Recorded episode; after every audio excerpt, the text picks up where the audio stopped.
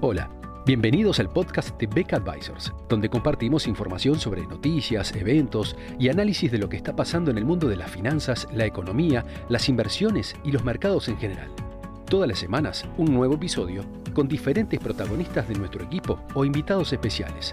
En Beck Advisors, nuestro objetivo es acercar a nuestros clientes las alternativas más convenientes para lograr sus objetivos financieros.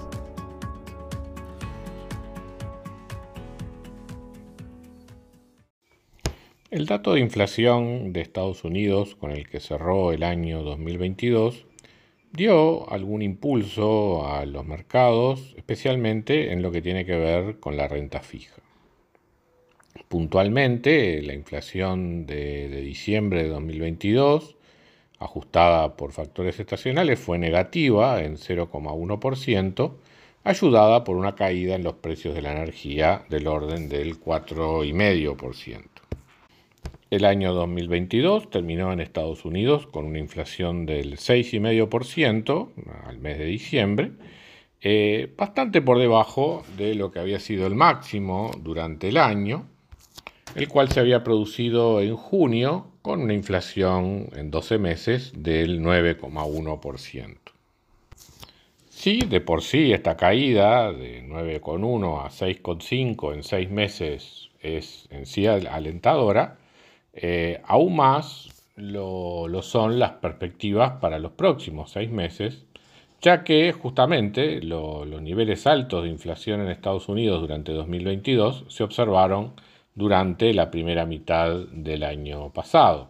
Por lo tanto, eh, en cada mes eh, de 2023 vamos a estar comparando con datos de inflación que en general estuvieron en, en términos mensuales en el orden del 0,8, 0,9, incluso algunos meses en el 1% mensual. No sería de extrañar, por lo tanto, que a marzo de 2023 este 6,5% que, que observamos a diciembre de 2022 esté bajando al orden del 5,5 o incluso algo, algo menor, una cifra en torno al 5% interanual. Del mismo modo, en los 12 meses terminados a junio de 2023, no es de descartar que la inflación llegue a niveles del orden del 4% o, si uno es optimista en cuanto a la evolución mensual de la inflación en Estados Unidos, incluso algo menos. Esto puede generar entusiasmo para algunos actores del mercado, dado que esa carrera a la baja en la tasa de, inflación entre lo que ha sido la segunda mitad de 2022 y la primera mitad de 2023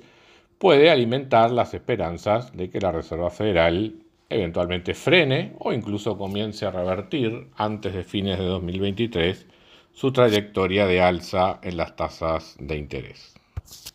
Esto beneficia, en primer lugar, a los instrumentos de renta fija y eventualmente también a los instrumentos de renta variable. Pero con estos últimos hay que hacer una salvedad que junto con esta eventual perspectiva de reducción en la tasa de interés en un futuro no muy lejano, hay que acompañarla también de eh, los temores de una recesión en Estados Unidos durante 2023 que tire abajo los resultados de las empresas y eventualmente afecte sus valuaciones. De todas maneras, eh, pensamos que, razonando muy mecánicamente,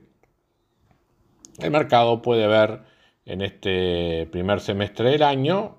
una inflación en descenso sin mucho daño sobre el nivel de actividad, con lo cual eventualmente la economía no pasaría de una recesión moderada o de incluso un crecimiento por debajo del potencial, pero crecimiento al fin, con lo cual tanto los instrumentos de renta fija como los de renta variable tendrían una evolución potencialmente positiva en la primera mitad del año. Hasta aquí las buenas noticias o si se quiere las perspectivas optimistas. Cabe hacer, sin embargo, un par de advertencias. Una es que un elemento fundamental en la caída de la inflación en los últimos meses en Estados Unidos eh, ha sido justamente eh, el descenso en el precio del petróleo en los mercados internacionales, que se reflejó también en los precios del combustible en el mercado interno norteamericano. Con las perspectivas de recuperación en China tras el cambio del gobierno con su estrategia de COVID-0, eh, ya hay especulación en cuanto a que la demanda mundial de petróleo podría recuperarse en los próximos meses. Sea, los temores de una recesión fuerte, profunda, que afecte la demanda de petróleo están empezando a disiparse y los problemas de oferta relacionados con la, con la guerra de Ucrania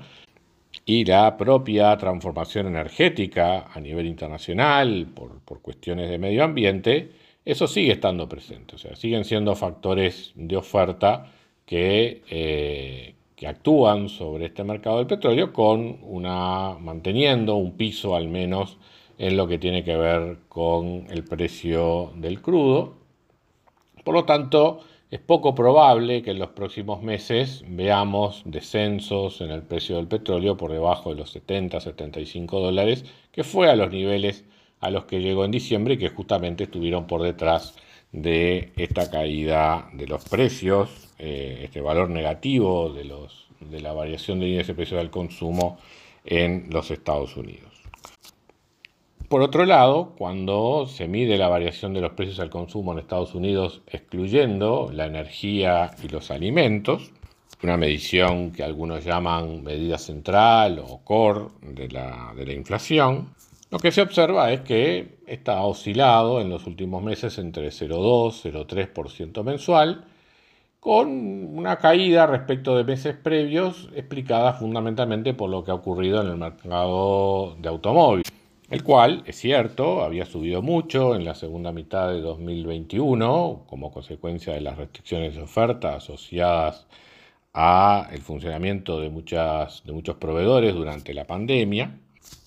En los últimos meses de 2022, especialmente en el mercado de autos usados, hay una disminución marcada en los precios de Estados Unidos que se reflejó sin duda en el índice de precios al consumo en ese país. El resto de, esta canasta que, que excluye a la energía y los alimentos muestra una tendencia firme, especialmente en todo lo que tiene que ver con los servicios, en particular los servicios vinculados a la vivienda. Entonces, suponiendo precios de la energía relativamente estables y, el resto de la canasta, excluyendo energía y alimentos, moviéndose en forma optimista en torno al 0,2 o 0,3%, podríamos tener una inflación bajando a menos del 4% en la primera mitad del año 2023 o, si somos un poco más pesimistas y vemos esa inflación excluido energía y alimentos en torno al 0,4%, el descenso estaría más en el entorno del 4,5 o 5%. Pero en todo caso, en ambas mediciones, estamos muy por debajo del 9,1 máximo que se había llegado a observar a mediados de 2022. Pero aquí viene la segunda advertencia. Eh, es cierto que las comparaciones en 2023 contra 2022 van a ser favorables en la primera mitad del año, pero cuando lleguemos a la segunda mitad del año, julio, agosto, septiembre, octubre, noviembre, diciembre, ahí las comparaciones van a ser con meses de inflación ya mucho más bajas en los Estados Unidos. Y entonces ahí eh, eventualmente esa inflación que pensamos que puede bajar muy rápidamente en la primera mitad del año, va a encontrar un freno o incluso eventualmente una reversión al alza en la segunda mitad del año. Ahí entraríamos en lo que podríamos llamar el periodo de decepción en este año 2023, que ubicaríamos en la segunda mitad del año, en el cual eh, el mercado finalmente sería consciente de que el proceso de descenso de la inflación en Estados Unidos es más lento de lo que se espera en general y que ahí podríamos ver la inflación o estancada o incluso este, subiendo levemente hasta ubicarse en nuestra estimación para este año entre 4,5 y 5%. Sin duda un número menor que el de 2022, pero bastante por encima del objetivo de la Reserva Federal del 2%. ¿Qué pasará cuando los números empiecen a mostrar una resistencia a la baja en la tasa de inflación? Bueno, eh, la eventual pausa que puede llegar a ocurrir en los próximos meses en el proceso de suba de tasas por parte de la Reserva Federal va a dar lugar a una reanudación de ese proceso hasta llegar a lo que eh, en principio esperan los propios miembros de la Reserva Federal, que están hablando de una tasa de interés eh, límite del orden algo superior al 5%, o lo que es nuestra perspectiva, incluso más alto que eso, acercándose al 6%. Y habrá que ver cómo toma el mercado esa novedad, eh, tanto en los mercados de renta fija como de renta variable. Habrá que ver qué tal en recesión o no está la economía norteamericana, cómo han sido los resultados de las empresas en los dos primeros trimestres de 2023 en fin, datos que se irán revelando a lo largo de este año. Como conclusión entonces tenemos un inicio de año que parece ofrecer cierto respiro en lo que tiene que ver con la evolución de la inflación, pero que habrá que seguir atentamente en lo que tiene que ver con la evolución de los distintos componentes a lo largo de los primeros meses de 2023, especialmente